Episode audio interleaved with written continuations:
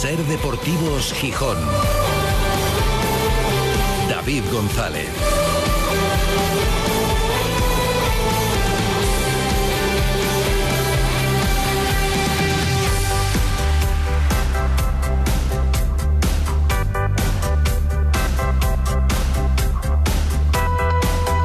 Miércoles 22 de noviembre de 2023. Buenas tardes, bienvenidas, bienvenidos a Ser Deportivos Gijón.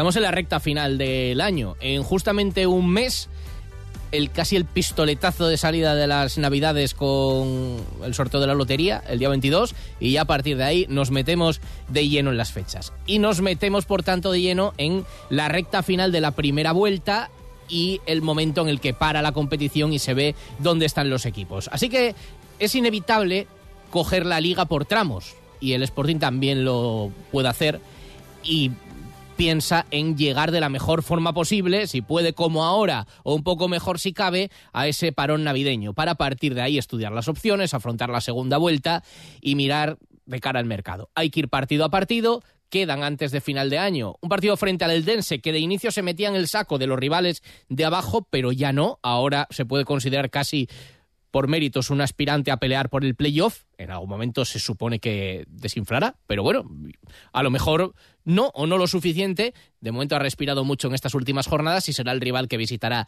el lunes el Molinón y luego tocará el Cartagena que llega necesitadísimo, bueno, para cerrar esa fase contra equipos de abajo que le han generado algunos de ellos problemas al Sporting y luego tres partidos muy potentes para acabar este año 2023 de la mejor forma posible. Centrados en ese partido del lunes, sin novedades deportivas, con toda la plantilla disponible, bueno, salvo Cristian Rivera sancionado y Zarfino que sigue con su recuperación y sigue la semana tranquila, sin grandes incidencias. Y cuando se llegue a Navidades, habrá que pensar en las citas meramente deportivas y también en las posibilidades que tenga el Sporting de mejorar su plantilla en el mercado de invierno para tratar de aprovechar esta gran oportunidad y a nadie se le escapa que lo principal está en el ataque, en reforzar la delantera, porque, bueno, Campuzano, Juan Otero y sobre todo a nivel goleador Gaspar están manteniendo al equipo con buenos números en ataque, pero es evidente que falta algo más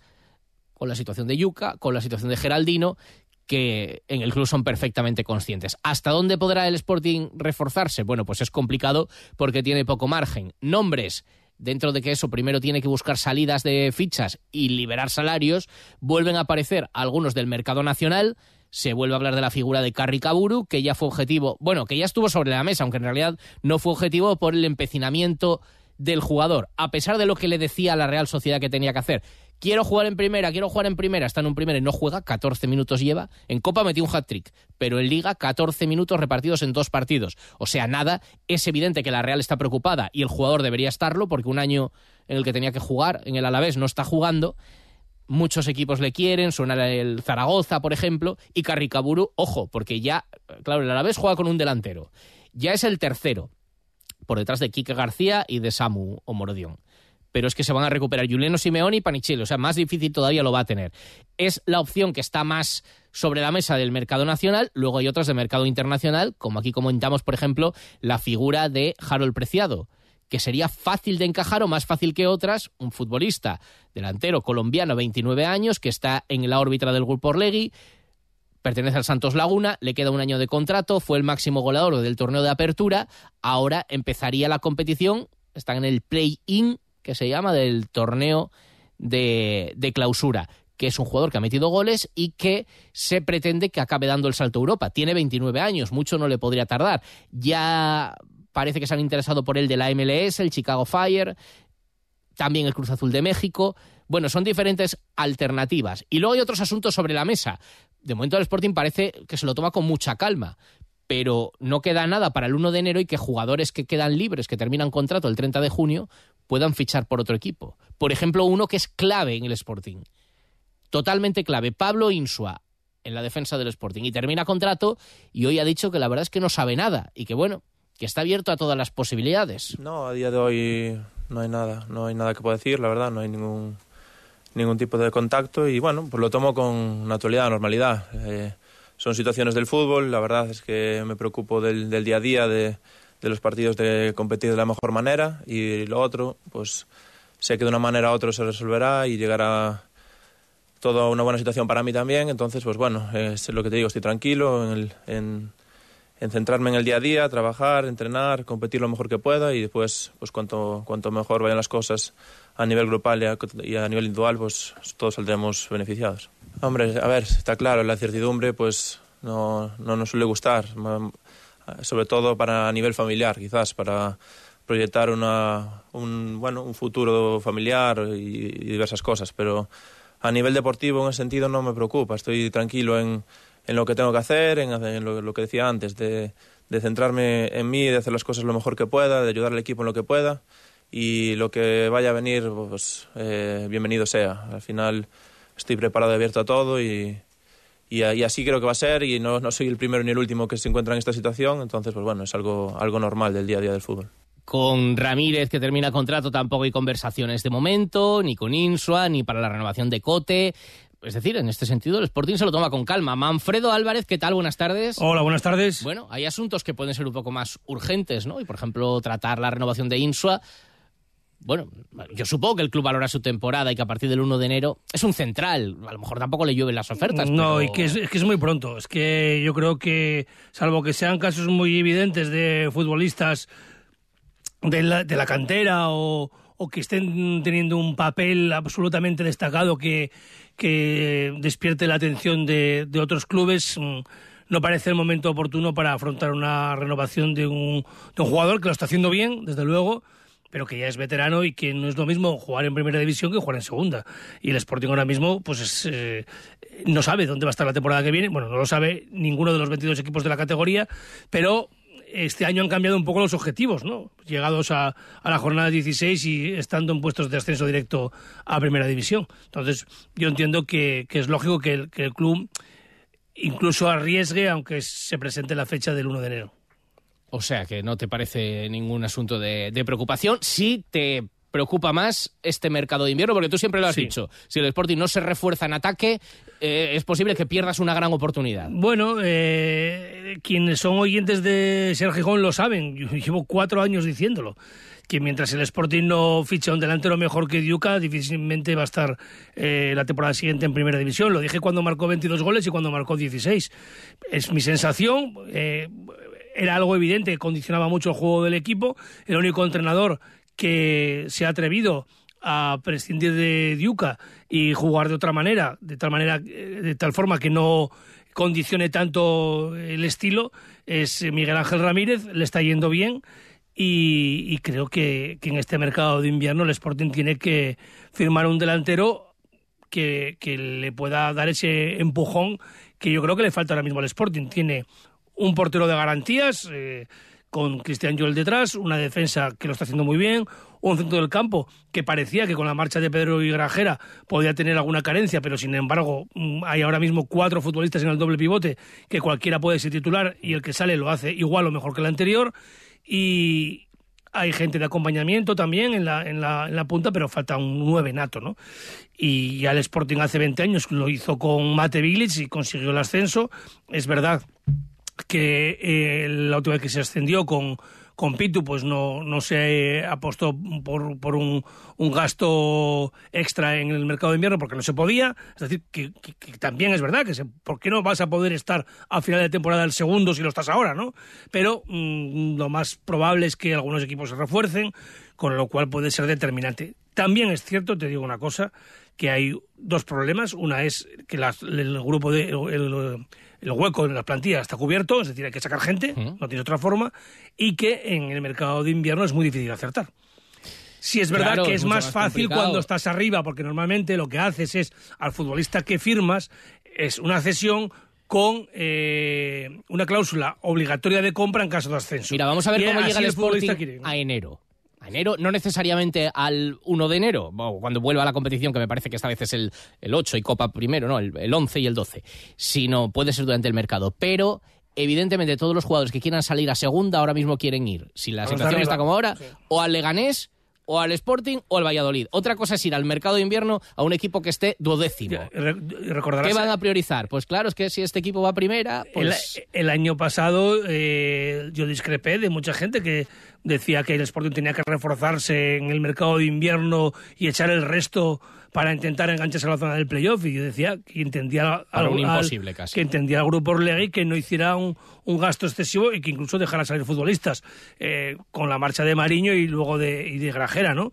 Bueno, mm, son opiniones que ya aquí se admite la opinión de todo el mundo. Mi punto de vista es ese, que hace un año no, no parecía absurdo intentar lo imposible y esta temporada mm, tiene toda la pinta de que el Sporting pues debería hacer un esfuerzo para competir con los mejores y- y, aspirar al ascenso. hay momentos para. Hay que saber dosificar los esfuerzos, como en una maratón también. Y hay que saber el año, el que es una misión imposible, que es casi tirar. Hay que tener visión más allá de la pasión. Cuando es. mm, parece tirar el dinero. Bueno, que podía ser para la permanencia el año pasado. Al final, a lo mejor te hacían falta fichajes para estar más tranquilo. Pero cuando merece la pena porque ves al equipo ahí. Si no se desinfla, este año sí Mira, merece la pena. eh, por concluir, has dicho el, el símil del, del maratón y sabes que a mí me gusta mucho el ciclismo. Ahora mismo el Sporting va con Roglic y con Vingegaard Mm. destacado en, la- en- en el pelotón de arriba. Y el año pasado tenías cinco minutos de desventaja o ocho con todos esos, ¿no? ¿Cómo los vas a a alcanzar? ¿Alcanzarás a uno o a dos? Pero tienes que alcanzar a tres. ¿eh? O sea, que no.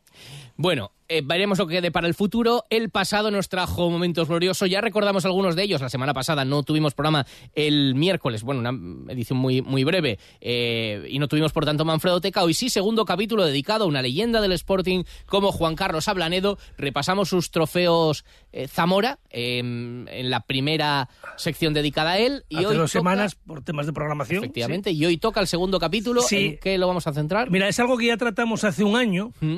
Eh, cuando hablamos de, de dónde venía todo este pique de buena parte del sportingismo con el Real Madrid.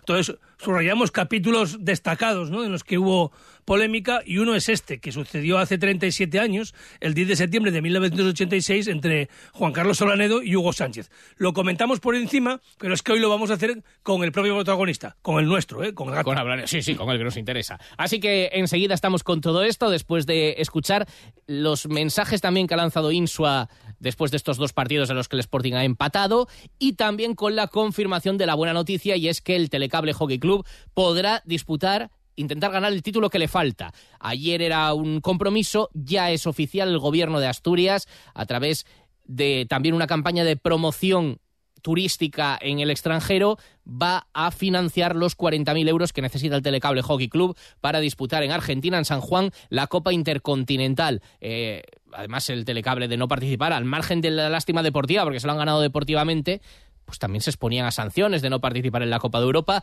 Ayer recibieron ese compromiso y hoy se certifica. Por tanto, Fumata Blanca, el Telecable podrá disputar ese título, podrá viajar a Argentina gracias a este patrocinio, esta fórmula que ha encontrado el gobierno del Principado. Nos alegramos. 3 y 33. Enseguida el resto con la Manfredoteca, con lo que ha comentado Jinsua. Ser Deportivos Gijón. David González. Celebra la Nochevieja más especial en Hotel Lava Playa Gijón. Comenzamos el aperitivo con las mejores vistas a la playa de San Lorenzo para seguir con una cena inolvidable y baile y copas hasta las 6 de la mañana o hasta que el cuerpo aguante. Hotel Lava Playa Gijón. Reservas en el 985-000-000. Consulta el menú en nuestro Instagram, Ava Playa Gijón Hotel. Trasbu Cerrajeros, copiamos y reparamos llaves y mandos de coche. Disponemos de taller móvil 984 24 95 16. Cerrajeríaeltrasbu.es. Black Friday en Sol Optical. 60% de descuento y gafas de sol gratis por compras superiores a 30 euros. Infórmate en soloptical.com. Atención, aficionados, grupos y peñas del Sporting, el residencial Montepío de la Minería de los Alcázares y el balneario de Ledesma ofrecen precios especiales para los desplazamientos de Liga y Copa del Rey a Cartagena y Salamanca. Aprovecha la escapada a precios muy especiales para animar a tu equipo. Reserva en Destino de Sol de los Alcázares o en balnearioledesma.com. Montepío, el alma minera de Asturias. Hay emociones que solo puedes sentir cuando experimentas algo por primera vez. Vuelve a vivir la ilusión de las primeras veces al volante de un Toyota Yaris Cross Electric Hybrid. Estrénalo ahora sin esperas. Más información en toyota.es. Te esperamos en nuestro centro oficial Toyota Asturias en Oviedo, Gijón y Avilés. La quincena Black de Noas Beds es solo para ti. Hasta el 60% de descuento, hasta dos años sin intereses. Noas Beds, colchones, almohadas y equipos de descanso. Quincena Black con descuentos irrepetibles, solo hasta el 25 de noviembre. Noas Beds, 9 de mayo 26 Oviedo y calle Luanco 1, esquina Magnus Blistac, Gijón. Salud y descanso para cada persona. Black Friday en Nissan Ciasa. Vehículos para entrega inmediata a precios irrepetibles. Visítanos y te sorprenderás. Además, este Black Friday, con la compra de tu Nissan, participarás en el sorteo de una moto eléctrica. Nissan Ciasa en Oviedo, Gijón, Avilés, León y en ciasa.es. Ya estamos de Black Friday. Ven o te arrepentirás. Ser Deportivos Gijón. David González. Son las 4 menos 25 desde el Náutico para toda Asturias, emitiendo en directo Ser Gijón, Ser Avilés y Ser Cangas de Onís. Y para el mundo a través de nuestra web, sergijón.com, de la aplicación de la Ser y siempre en Ser Podcast, la radio para llevar. Con lluvia, 13 grados de temperatura, también ha estado pasado por agua el entrenamiento de hoy del Sporting, como el de ayer por la tarde, preparando sin grandes novedades deportivas, como decimos, la cita del lunes frente al Eldense. Después de dos partidos en los que el Sporting no ha perdido, pero contra equipos de abajo, de muy abajo de la tabla, pues no ha podido ganar. Y que pueden servir un poco de toque de atención. Decía Pablo Insua que el Sporting no puede creerse nada, aunque ahora mismo esté segundo y que sea el segundo mejor equipo de la categoría, no puede creer que está por encima de los demás. Sí, yo creo que lo más importante es no, no conformarse, no creer que, que lo que, lo que estamos haciendo ya es suficiente, porque aquí a lo poco, a lo poco que te relajes, pues te vas para abajo. Eh, es una, bueno, lo decimos siempre, es la, la, igualdad de la categoría y creo que si no estamos al 100% como hasta ahora, si, si nos creemos que ahora somos más que los demás o nos creemos que, que estamos por encima, pues nos equivocaríamos. Creo que tenemos que estar eh, con las orejas afiladas, estar siempre en, en, alerta porque cualquier rival te puede, te puede ganar y, y hay que estar preparados para las situaciones, situaciones adversas y, y en eso estamos, en, en, el día a día seguir estando al 100% porque creo que si si mantenemos ese nivel, pues los resultados seguirán, seguirán siendo así. El Sporting se ha dejado cuatro puntos en las dos últimas jornadas y, sin embargo, ha mantenido el segundo puesto que conseguía precisamente hace, bueno, esta es la tercera semana. Eh, es un poco curioso, pero también es significativo de que se dejan también puntos otros equipos de los que están arriba. La categoría está muy igualada. Vemos al Zaragoza, que se cayó en picado, igual que vemos al Eldense, subir un montón de posiciones del decimoquinto, bueno, al octavo, llegó a ponerse octavo, luego cayó al noveno con el partido del lunes y la victoria del Racing. Vemos a unos equipos subir mucho, otros bajar mucho. Eh, la realidad es que hay mucha igualdad. Hoy se le preguntaba a Insua si cree que la clasificación ya apunta maneras de por lo que va a pelear cada equipo. La clasificación y hay, muchísima, igualdad, así que es cierto, claro. Igual ya con los de abajo abajo, pues coges ya un, un margen que a veces es complicado de, de que lo recuperen, pero hasta los 12, 13 primeros es que estamos todos, todos en un puño. La muestra es el, Zaragoza que, que, era líder y, y en, cinco jornadas está de duodécimo, undécimo, no sé exactamente. Habla un poco de lo que, lo que nos puede pasar a todos, tanto para bien como, como para mal. Entonces, pues, pues bueno, eh, no lo sé, no creo que... Sí que creo que puede haber movimientos, pero no va a ser sorprendente porque al final está todo muy igualado. Y del caso del Eldense, también, ojito con él, advierte el defensa del Sporting, que es un equipo, el otro día porque se deja los puntos al final, pero podía haber vuelto a, a, ganar y son siete partidos ya sin perder. Sabemos que viene una, una muy buena dinámica, que, que, es un equipo muy competitivo, con, con gente arriba que está haciendo goles, un equipo muy vertical.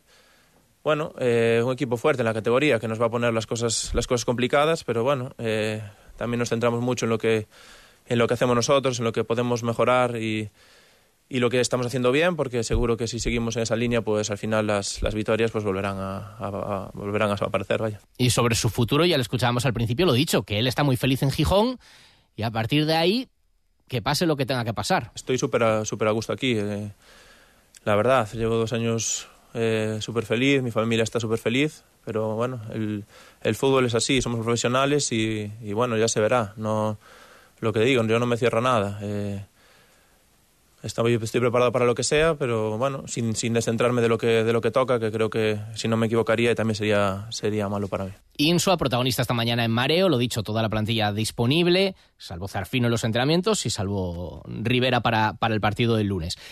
Esta tarde la plantilla tiene otra cita en el Molinón, ya también es un clásico, a partir de las 7 acto en el Molinón para recibir los coches de la gama Nissan, se los entrega Nissan Ciasa, el grupo Resnova, en ese acto a plantilla y cuerpo técnico.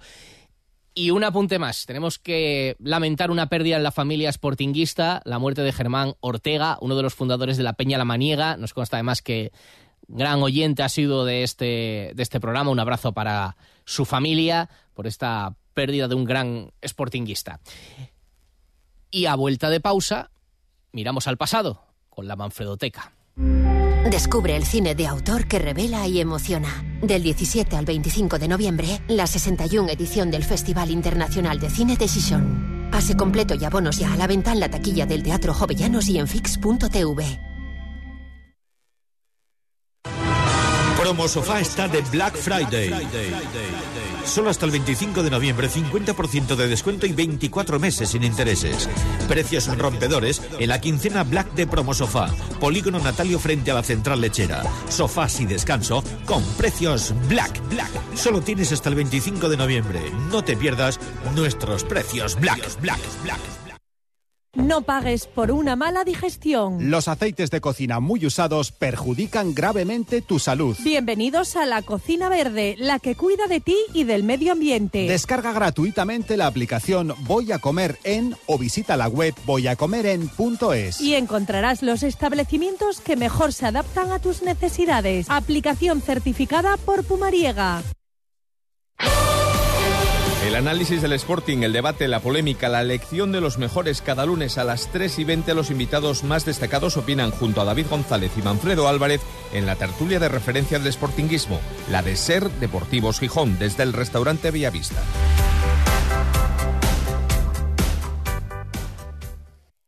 El Fly Friday de Winter. Aprovecha sus increíbles descuentos. Vuela directo desde Asturias por tan solo 79,45 euros y disfruta de Lanzarote al mejor precio. Además, sorteamos 100 vuelos a todas las Islas Canarias. Reserva ya tu billete en wintercanarias.com o en tu agencia de viajes. Solo hasta el 27 de noviembre. Winter, líneas aéreas de Canarias. Un año más llega a Gijón la Copa Leomotor de Freestyle.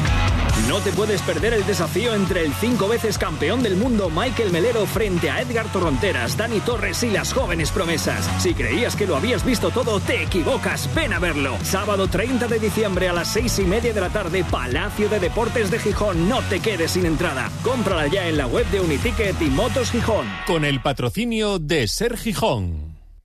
¡Qué orgullo los futbolistas! Hay que sentirse orgulloso del Sporting y de estos futbolistas. En Ser Deportivos Gijón, Manfredo Teca. Cuando era más joven, viajé en sucios trenes que iban hacia el norte.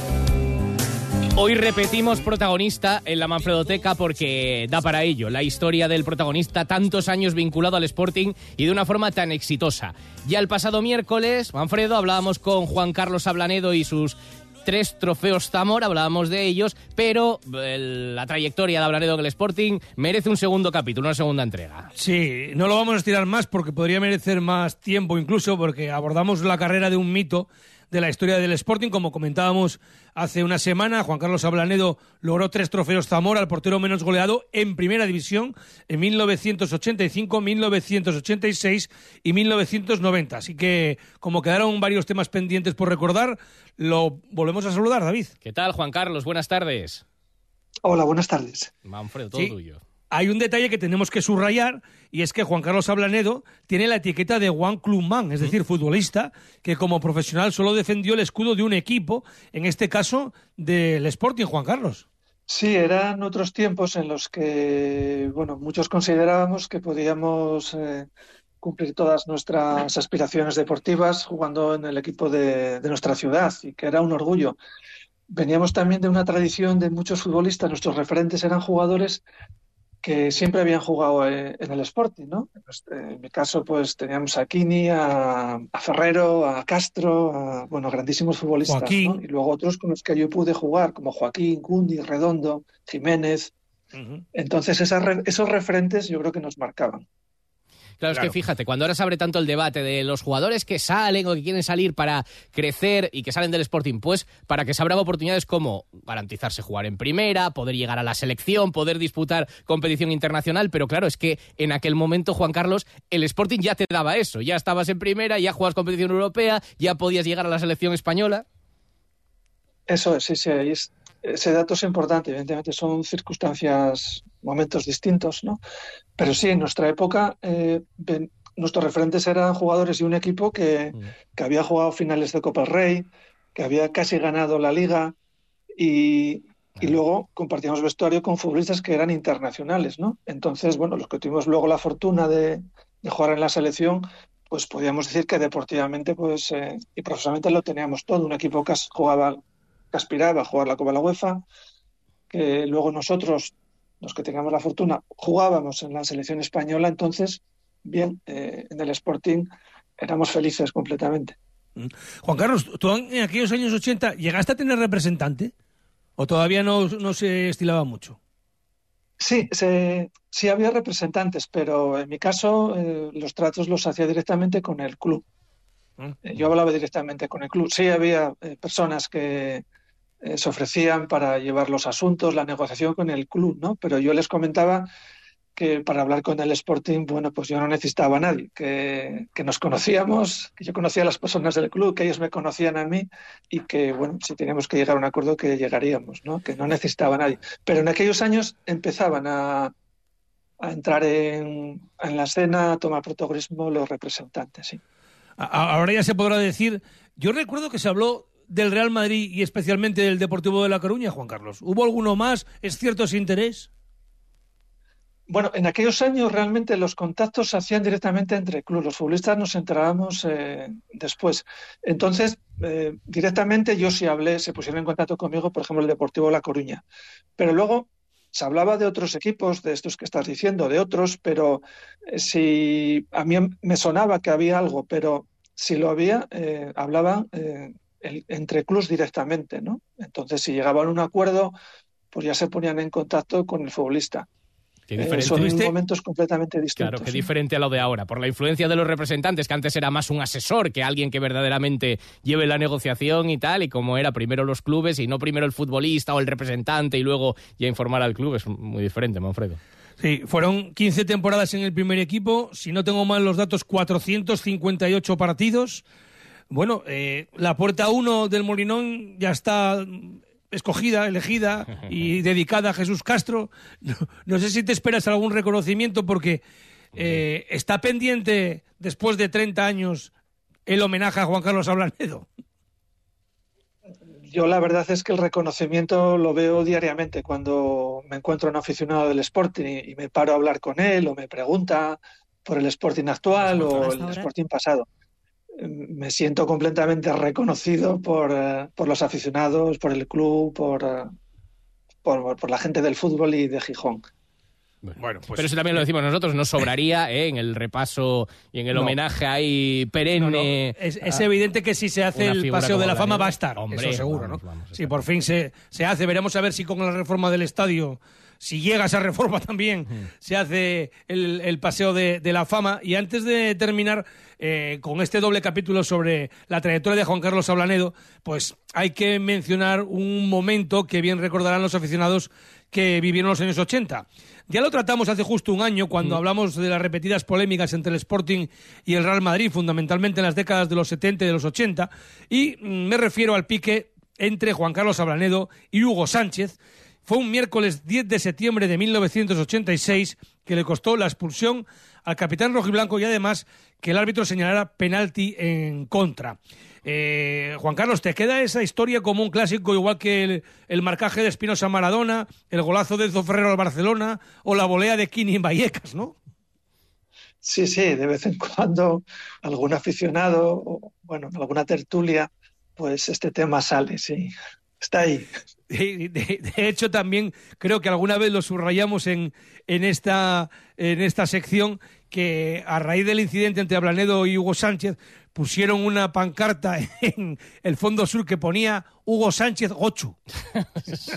una forma Eran insultos veniales. Muy, muy explícita, muy explícita. Eh, claro, estamos hablando de un capítulo que evidentemente estamos hablando de aquel Sporting contra el Real Madrid, tuvo mucha repercusión nacional, evidentemente, para eh, los más jóvenes o para quienes puedan no acordarse, Manfredo, ubícalo un poco y vamos a meternos en contexto cómo, cómo fue aquella situación. Fue un partido trepidante porque el Sporting se recibía al Real Madrid y en el primer minuto del partido se adelantaban los rojiblancos con un gol del mexicano Lucho Flores, empataba Valdano, Jorge Valdano en el minuto 20, en el 35 Manolo Mesa lograba el 2-1 y por tanto la remontada, imagínate el ambiente en el Molinón, aquello era una caldera, y salta la banca cuando tres minutos después, en el 38 de la primera parte, Juan Carlos Salanedo iba a sacar en largo, Hugo Sánchez le presionó y claramente le pega un pisotón. Obviamente entonces no había bar, el árbitro era, para qué decir más, Andújar Oliver y él dice que solo vio la patada de Ablanedo al mexicano devolviendo una agresión. El juez de línea dijo que él no vio nada, se montó un escándalo de órdago en el Molinón. Eh, eh, claro, el, juego estaba, el balón estaba en juego. Andújar pitó penalti. Eh, salió Pedro a sustituir a Blanedo.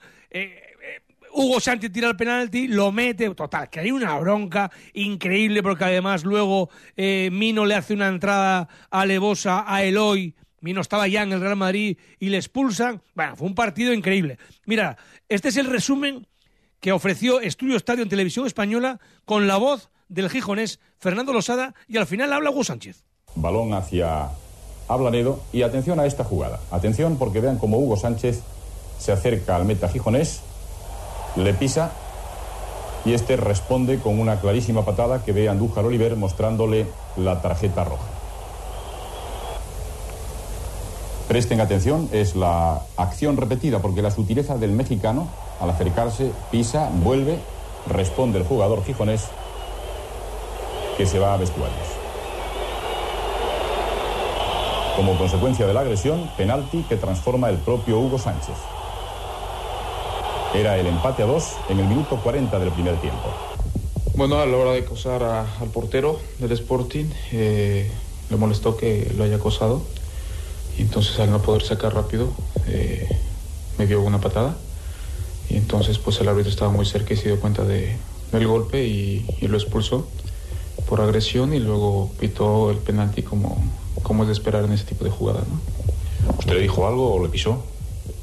No, al acosarle yo, pues entonces él, es que yo lo había hecho la jugada anterior, y entonces él se me vino encima y entonces la siguiente jugada le molestó que estuviera otra vez y entonces pues perdió los nervios porque imagino que no le gustara que, que la acose, ¿no? Entonces por, por esa razón tal vez incurrió en, esa falta y, afortunadamente pues el árbitro lo vio, ¿no?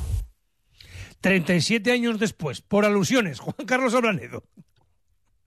Sí, bueno, la verdad es que eh, yo pequé de, falta de experiencia, porque era creo que era mi primera temporada en primera y, reaccioné instintivamente. Yo la verdad es que me di cuenta de lo que había hecho momentos después, ¿no? Cuando ya vi que me habían expulsado, que habían pitado penalti, ¿no?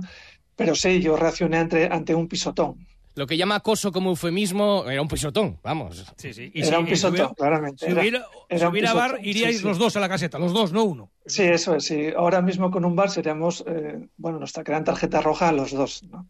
Lo que sucede, bueno, en aquel momento el árbitro, pues sí, pues pitó lo que vio, no vio evidentemente el pisotón y, bueno, pues fue una reacción, como ya dije en aquel momento, había sido una reacción instintiva. Vamos a recordar, si te parece, David, las, las dos alineaciones. Es un Sporting y un Real Madrid que, ojito, ¿eh? En el Sporting, Juan Carlos Ablanedo en la portería. En la defensa, Jiménez, Espinosa, José Luis Ablanedo y Cundi. En el centro del campo, Jaime, Joaquín, Mesa y Esteban. Y arriba, Eloy y Lucho Flores. Eh, en los últimos minutos entró, además de Pedro sustituyendo a Blanedo, como decíamos, bueno, en lugar de, de Ablanedo, tuvo que retirar nuevo a Lucho Flores y entró Pedro, quedó el Sporting con 10, entró Joaquín Villa por mesa.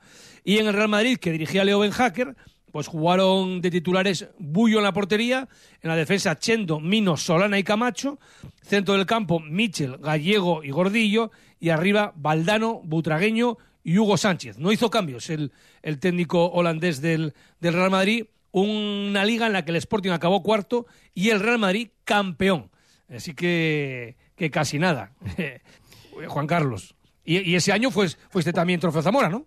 Sí, sí, eran unos años en los que, bueno, como hablábamos antes, eh, aspirábamos a estar, eh, quedar en los puestos altos de la clasificación.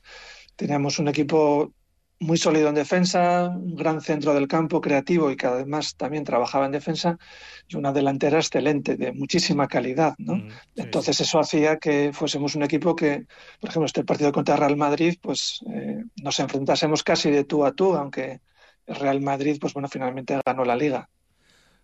Oye, antes de terminar también eh, hay que recordar los malos momentos que, que tú pasaste, porque que yo recuerde, por lo menos tuviste dos lesiones muy graves. Recuerdo especialmente una en Cádiz. ¿Pudo ser otra en Tenerife? Sí, sí, en Cádiz y en Tenerife tuve dos lesiones graves de ligamento cruzado anterior y cada una de esas lesiones supusieron que estuve nueve meses sin jugar, ¿no? Con lo que supone de inactividad, de rehabilitación, de perder partidos. Y sí, fueron años en los, bueno, bueno, fueron momentos complicados para cualquier deportista en el momento de las lesiones.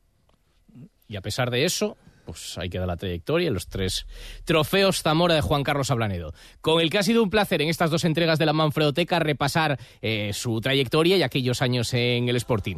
Juan Carlos, muchísimas gracias eh, por recordar con nosotros aquellos años tan bonitos y tan importantes. Nada, muchas gracias a vosotros. Un abrazo. Estamos hablando de, como decimos, uno de los hombres más importantes de toda la historia del, Sporting, sin duda alguna. Y, bueno, que cuando vamos, como quien dice, hurgando por ahí, pues encontramos estos eh, eh, mitos eh, y también momentos puntuales para subrayar, porque fíjate que en esa temporada que acabamos de decir, en ese partido del, Sporting Real Madrid en, el Molinón, que acaba con, con empate a dos, pues estamos hablando de una época en la que también el Sporting gana 0-4 eh, en Barcelona, por ejemplo, ¿no? En la temporada 86-87. Ah, estamos hablando de, unos años. Qué tiempos. Eh, espectaculares. Bueno, pues vamos saltando también deudas con esta sección cada año y había una pendiente con Juan Carlos Ablanedo, pues dos entregas para, para repasar toda su trayectoria en el Sporting, de uno de los hombres eh, cruciales también en la historia de, del club. Gracias, Manfredo. Hasta el miércoles que viene. Estoy poniendo el listón tan alto que voy a necesitar sí, sí, pértiga ya, ¿eh? superarte A doble pértiga. ser, Adiós. ser Jay Buca. Hay que ser ya. Hice algunos discos, senté la cabeza, me instalé en Madrid.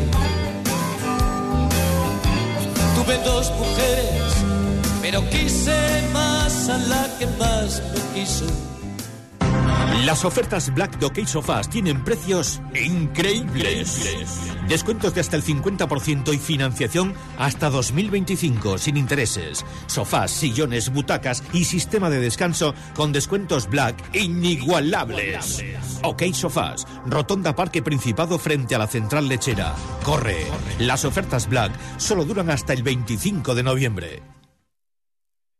Este Black Friday en Triocar te lo ponemos muy clarito. No pierdas de vista nuestras ofertas y llévate un nuevo BMW o Mini con hasta un 20% de descuento. ¿Lo has oído bien? Un 20% de descuento en el Black Friday de BMW y Mini en Triocar. Corre, que vuelan. Unidades limitadas y con entrega inmediata, solo hasta fin de mes. En Triocar, tu concesionario oficial BMW Mini y Motorrad en Gijón y Avilés, también certificado M. ¡Hay gol en Gijón, ¡Gol